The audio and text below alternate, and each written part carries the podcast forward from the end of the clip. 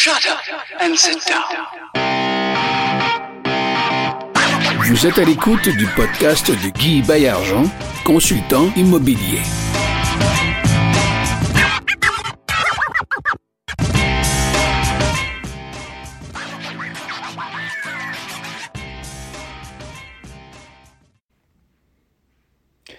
Dans l'épisode d'aujourd'hui d'Ensemble, on va plus loin. Je vais vous parler de la responsabilité des investisseurs immobiliers.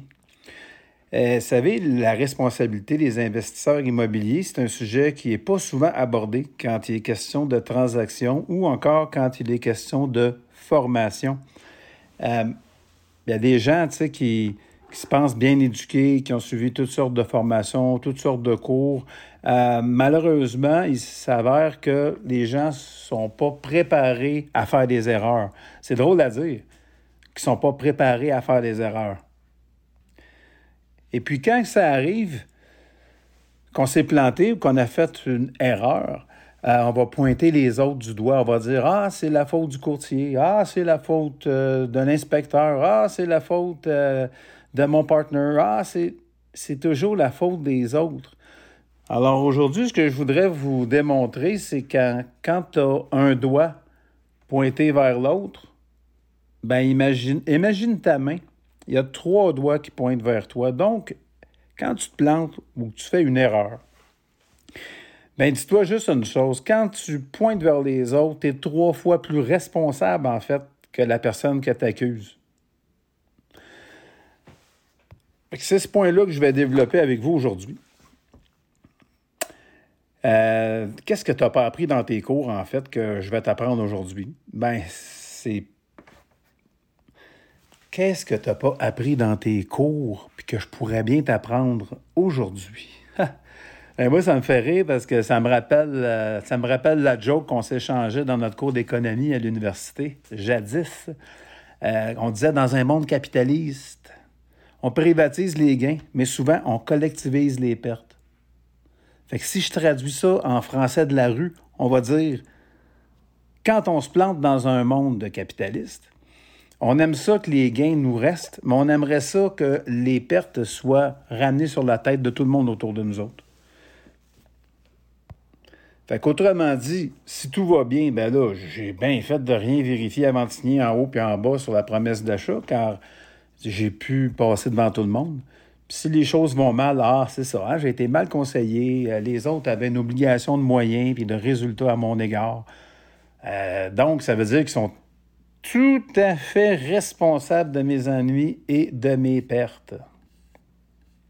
C'est beau, ça, de penser comme ça, mais dites-vous qu'il y a des gens qui passent dans mon bureau, qui viennent se plaindre de situations euh, dont ils tiennent les autres responsables, alors qu'en fait, je leur fais réaliser euh, in your face, gentiment, que finalement, c'est eux qui ont fait l'erreur. Je vais vous donner des exemples concrets, hein, parce qu'on aime ça, les exemples. Ça nous permet de relate à qu'est-ce qu'on a peut-être vécu soi-même ou euh, ce que des personnes que l'on connaît ont vécu elles-mêmes.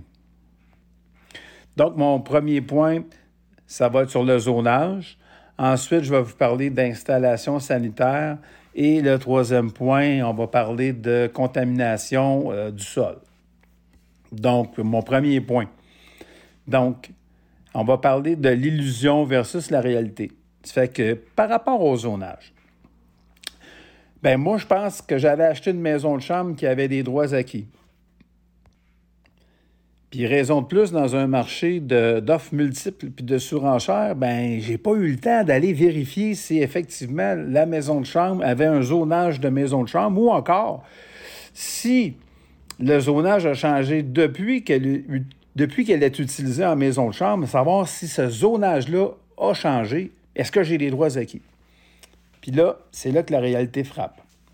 Je vous donne l'exemple. Après l'achat, l'acheteur apprend que l'usage maison de chambre n'est pas permis selon la grille de zonage et euh, qu'il ne peut pas l'opérer sans d'abord obtenir un changement de zonage.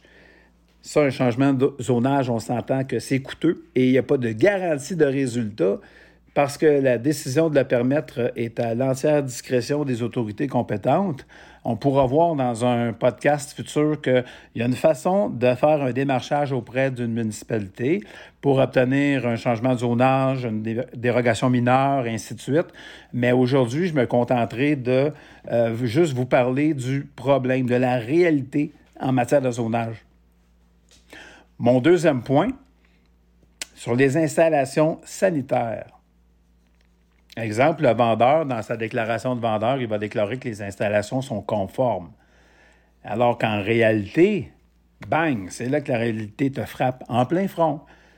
Il n'y a aucun permis qui a jamais été demandé auprès de la municipalité, ou encore, euh, suivant le dossier que l'acheteur va consulter après coup, ou encore après une visite d'un inspecteur en bâtiment, d'un inspecteur de la ville ou du village, qui vient cogner à la porte en même temps, qui vient dire bonjour. Fausse sceptique et assurément trop petite pour le nombre de chambres que vous avez. Alors, euh, on s'entend que ce cas-là est applicable pour les immeubles qui ne sont pas desservis par les services municipaux, mais comme la mode est au chalet locatif, par exemple, bien, cet exemple-là pourrait bien vous arriver un jour. Alors, euh, est-ce que, en passant, je vais vous donner un, golden nugget. Est-ce que vous connaissez le truc qui consiste à dessiner les plans d'un agrandissement pour ajouter des pièces additionnelles, dont, par exemple, une chambre additionnelle, mais d'indiquer sur le plan le mot salon au lieu d'indiquer chambre. Le tout euh, afin d'obtenir un permis et de ne pas avoir à remplacer la fosse sceptique. Just saying. Et mon troisième point, donc dans ce premier cas, dans le deuxième cas, encore une fois, euh, l'acheteur, l'investisseur va pointer la faute qu'il a lui-même finalement faite. Le troisième point, sur la contamination, donc l'illusion quelle est l'illusion dans le cas de la contamination? Ben, c'est exemple, euh, j'achète un terrain résidentiel vacant qui est situé en pleine ville. Je fais faire une phase 1, donc une évaluation environnementale du terrain, et je construis. En réalité, ou la réalité, là où elle rentre, bang, comme un coup de deux par quatre entre les deux yeux. Exemple au refinancement, euh, cinq ans plus tard, mon nouveau prêteur exige une caractérisation du sol, donc une phase 2, et l'analyse, par exemple, démontrait euh, l'exemple euh, qui m'est arrivé de rencontrer. Donc, l'analyse démontrait la présence de sol contaminé. Donc, évidemment, qui dit sol contaminé dit euh, on refuse le refinancement. Euh, il faut décontaminer. Ça coûte beaucoup d'argent et c'est de la bonne argent qu'il faut sortir de sa poche pour régler le problème, pour pouvoir euh, refinancer. Donc, dans les trois cas que je vous ai mentionnés et qui sont tirés de vrais dossiers, les pertes monétaires, évidemment, sont majeures, considérant le défaut qui est en cause. Donc, exemple, une maison de chambre qu'on ne peut pas opérer, euh, un chalet locatif qui a un nombre de chambres supérieur euh, à la capacité de la fosse septique eu égard au règlement de la ville. Donc, on sait qu'une fosse septique, aujourd'hui, en bas d'une quinzaine de mille dollars, c'est pas vraiment réaliste. Donc, s'il faut, faut changer euh, la fosse actuelle, bien évidemment, euh, on peut s'attendre à des montants de cet ordre-là.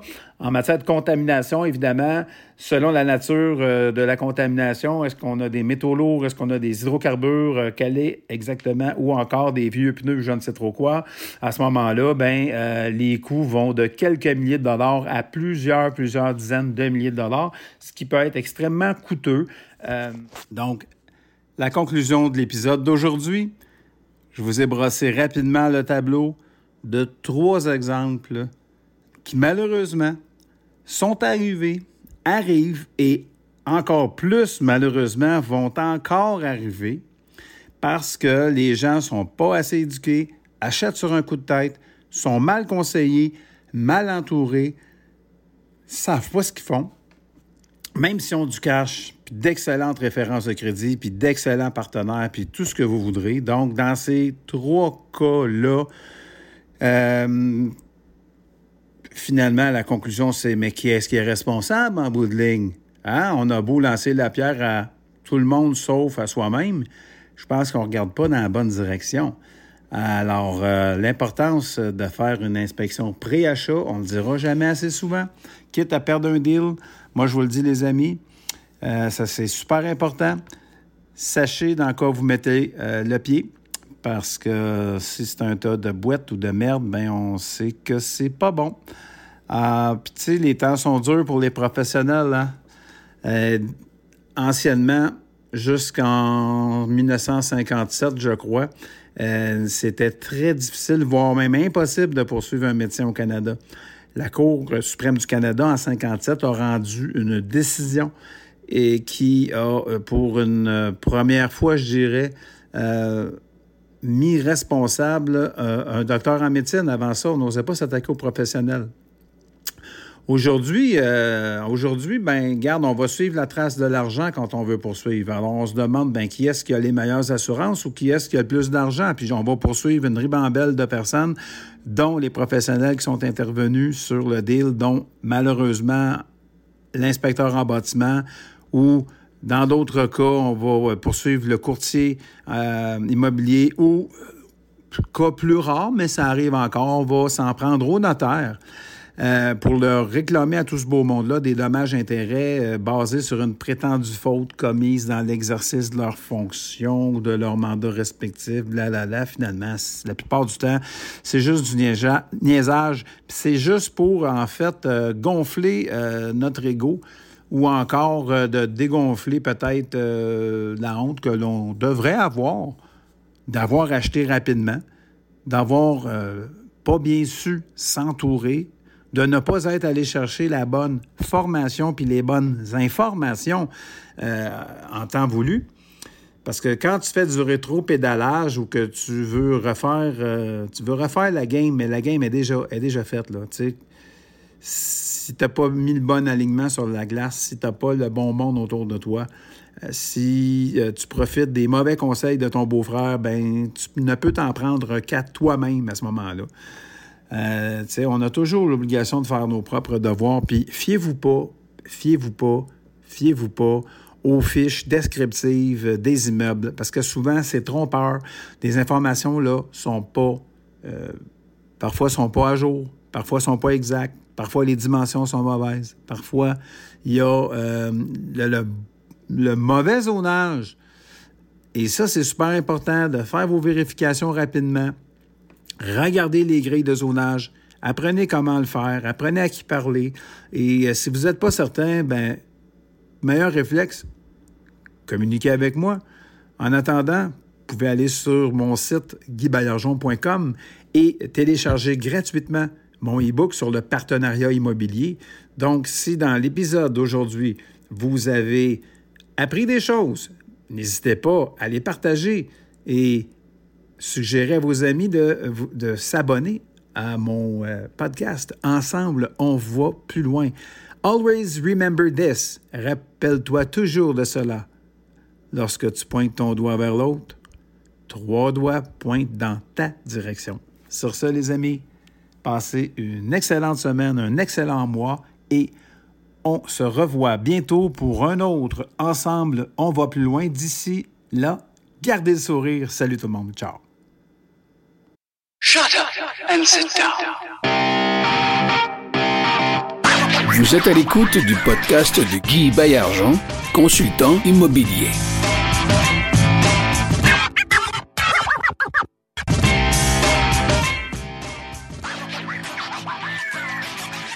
Les autres pour la faute.